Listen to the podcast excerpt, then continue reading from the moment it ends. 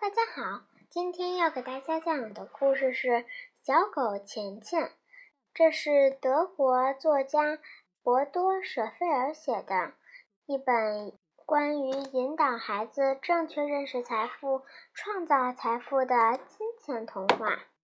今天要给大家讲第十七章：爷爷奶奶害怕风险。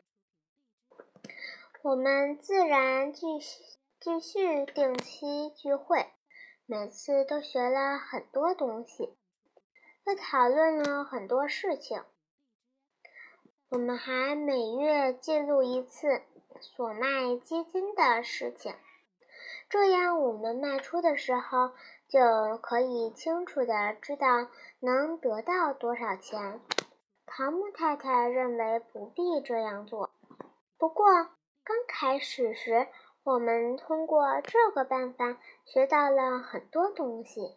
他总说，最好的办法就是我们把钱投在一只大型的基金上，五到十年之内根本不去看它，然后我们再去查它的情形时，肯定得到了丰厚的利润。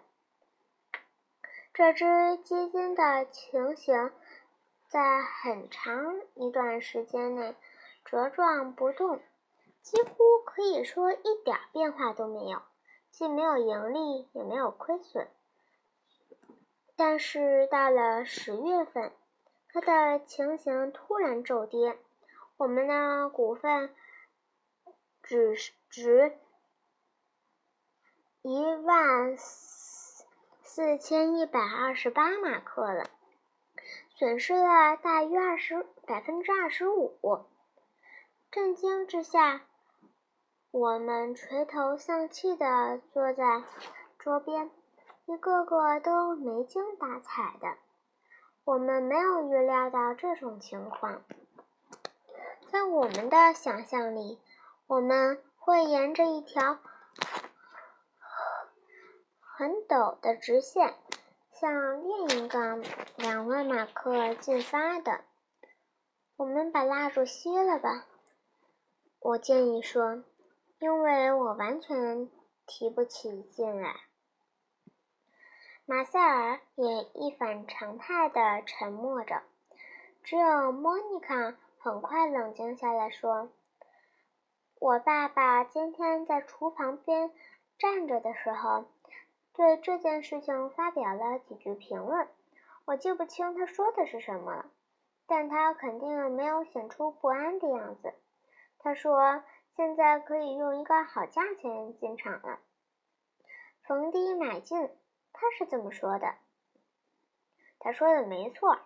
汤姆太太的声音响了起来。他朝我们望去，这时我们才发现他显得非常。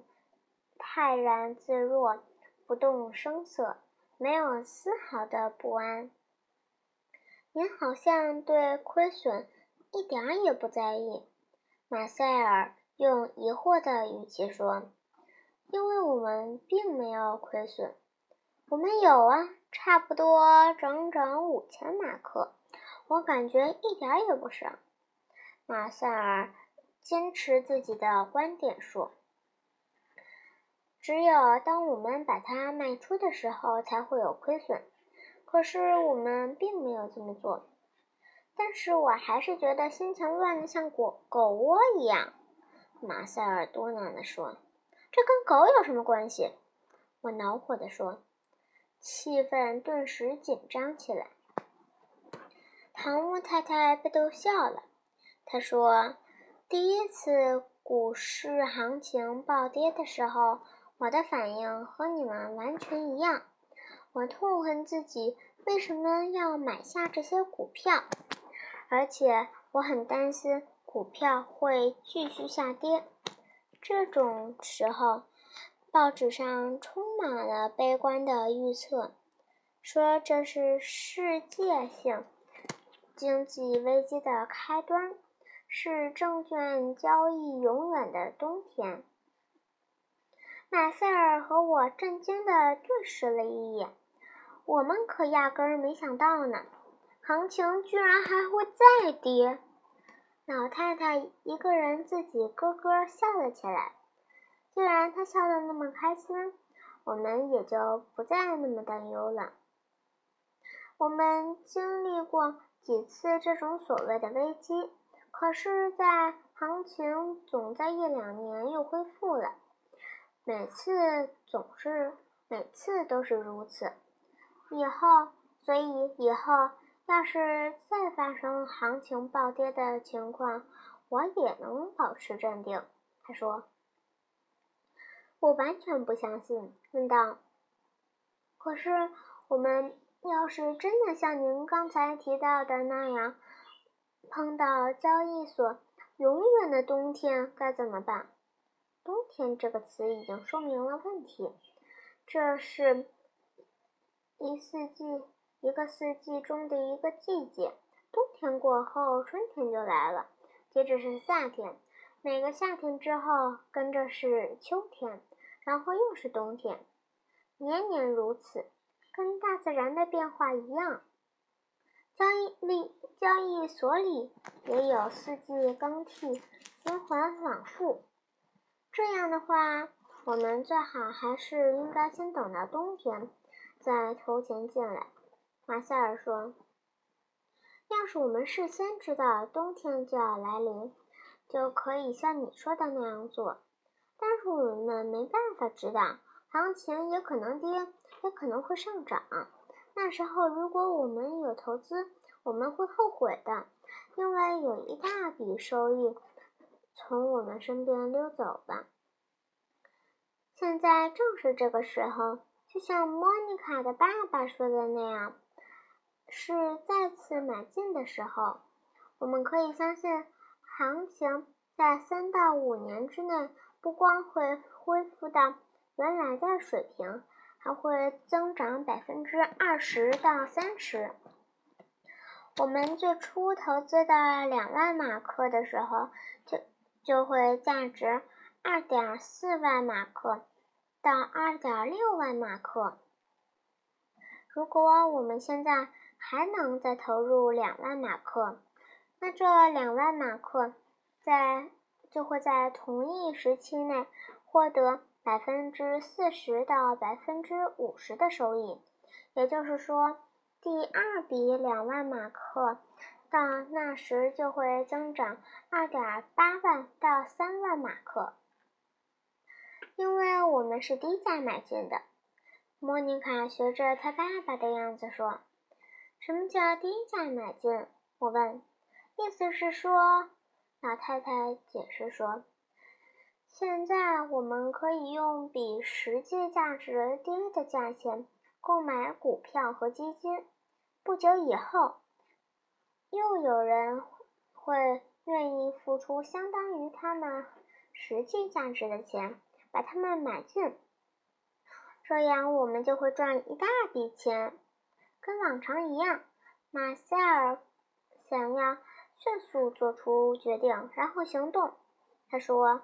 我们应该逐情还还还处在低位的时候赶快买进，然后我们看看是不是每人都有五千马克，这样我们可以再投入两万马克。我手头拿得出这笔钱，你们怎么样？反正大家都能挣不少钱。莫妮卡额外又有很多零花钱，桃木他家反正是没有问题。我的账单上还有一点可以用来投资，但是还不够。我的手里只有两千六两千二百六十马克，还差两千七百四十马克，而我又不想动我的梦想储蓄罐，但是。我也不想因为这件事，因因为我的原因而办不成。我的大脑急速的运转着。这时，我忽然想起爷爷奶奶替我办了一本存折，他们准备定期往里面存钱。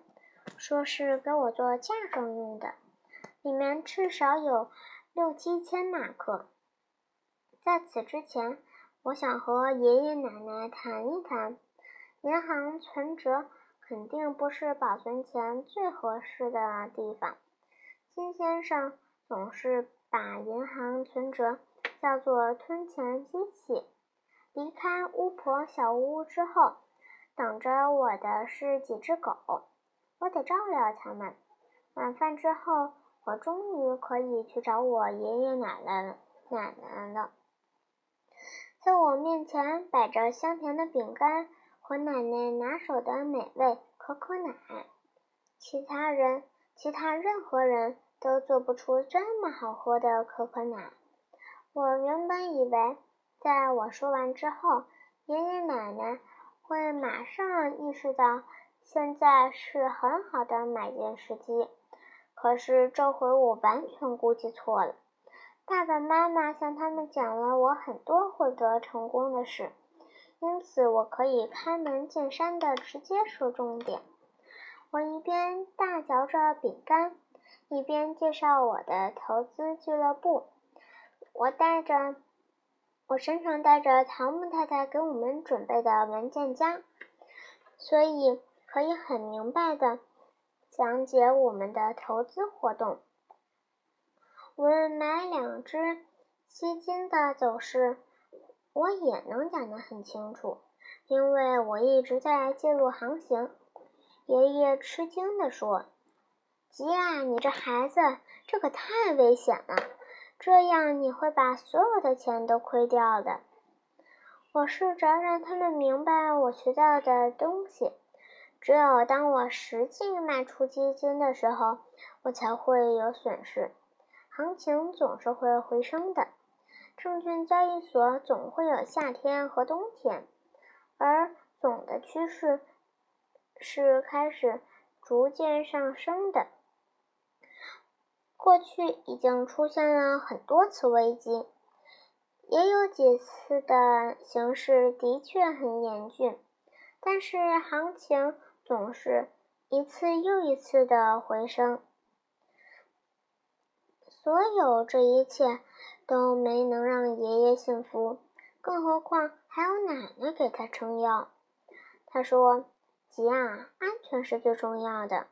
我们活了这么一大把年纪，看到过有些人因为上了骗子的当，失去了他们全部的财产。可是奶奶，那根本不是一回事。”我抗议说。基金公司管理着十几亿的钱，没有人能卷着这些钱逃走，这是由国家或者银行监督着的。股票是很危险的，爷爷根本没有认真听我说，千万不要陷进去啊！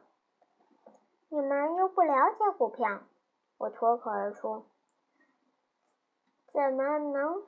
这样武断的说它不好呢？在发表评论之前，你们应该先看一看投资是怎么回事。你们觉得陌生的东西可不一定是危险的。奶奶竖起了一只手指，告诫我说：“很多年轻人得学会听老老人的话。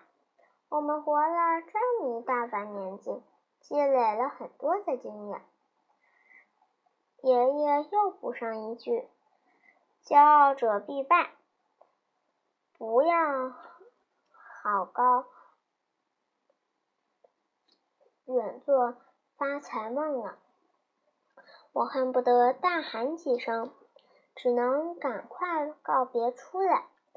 我连自己的请求都没能说出口，更不想他们会借钱给我用来投资了。爷爷奶奶甚至反过来要干涉我的投资，我不知道如何是好，再也不觉得有信心十足了。一回到家，我立即给金先生打电话，幸好他这会儿还有时间和我说话。我向他说了行情下跌的事情，还有我爷爷奶奶反对的意见。他饶有兴味的听着，说道：“你要了解你的爷爷奶奶，他们这是为你好，他们只是想让你免受损失，想尽他们所知来帮助你。可这简直太傻了，他们都不好好听我说。到了他们这个年纪，很可能有几次吃亏的经历。现在他们想保护自己，也想保护你，这是可以理解的。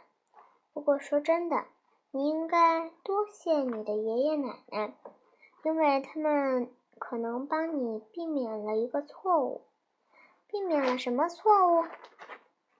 我觉得你们现在用两万马克。再买进基金不是一个好主意，我认为最多一万马克就够了。这是为什么呢？如果我们现在额外多投资一些钱，是不是可以赚得更多呢？这当然有可能。金先生耐心地向我解释说：“可是如果行情继续下跌怎么办呢？所以你最好不要投入太多的钱。”而且，如果行情真的继续下跌，那那时要是你手头也有钱用来再再买次进的话，不是更好吗？但我们并不知道行情是不是还真的会下跌。没错，我们是不知道，没有人能知道。所有试图试图。预测未来走势的专家总是一些计算错误、意想不到的情况很多。正因为如此，你应该给始终储备一些基金，绝不能把你的全部的钱都投在股票或者基金上面。我还是认为基金是一种绝对保险的投资。我怀疑在嘟囔着，的确很保险，尤其当你有足够的时间可以等待的时候。就算行情暂暂时处于谷底，到时总是会回升的。但是出于分散风险的考虑，你应该把一部分钱投资在绝对安全的地方。难道你是说？我该把钱存在银行里。我惊讶的脱口而出：“不，你知道我对银行存折的看法。银行还提供了很多更好的选择，比如你可以投投资日折，这是一种银行向证券公司提供的短期货款，当天结算。”这种投资的收入是根据市场行情变化的，目前收益率大概是百分之三十三点五。这笔钱你可以随时用。百分之三点五，这还不够我零花的，这样我永远也富裕不起来。金先生亲切地说：“对。”用这种方法肯定不会变富，甚至可以说，事实上你的财产根本没有增加，因为通货膨胀会完全吞掉你的利息。什么叫通货膨胀？就是你的钱不值钱了。比如说，你现在可以用零点五马克买到一个小面包，而几年后。它就要卖一马克，那你用零点五马克只能买到半个小面包，这样你的钱就只值原来的一半了。这就叫做通货膨胀。我怎么知道通货膨胀率有多高，会吃掉多少钱呢？目前是百分之三左右。如果你想计计算具体的数目。我可以告诉你一个相当简单的公式，就是七十二公式。这个公式很实用，我们可以通过它计算出自己的钱翻一倍需要多少年，也可以用来帮助我们计算通货膨胀。它可以告诉我们在一定的通货膨胀率下，我们的钱在多长时间后就会贬值一半。按七十二除以百分之三的通货膨胀率，通货膨胀率计算，得到二十四。就是说，二十四年后，你的钱只值现在的一半。原来桃木太太教给我们的七十二公式还可以这么运用，我被这么快的速度吓了一跳。通货膨胀率几乎和我从日折上得到的利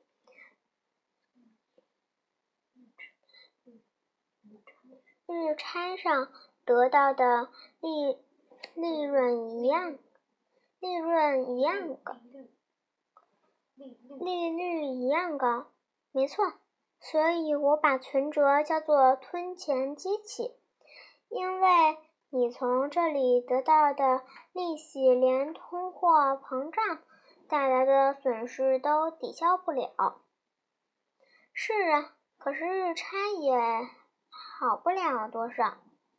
你说的对，但是我们几乎没有别的选择。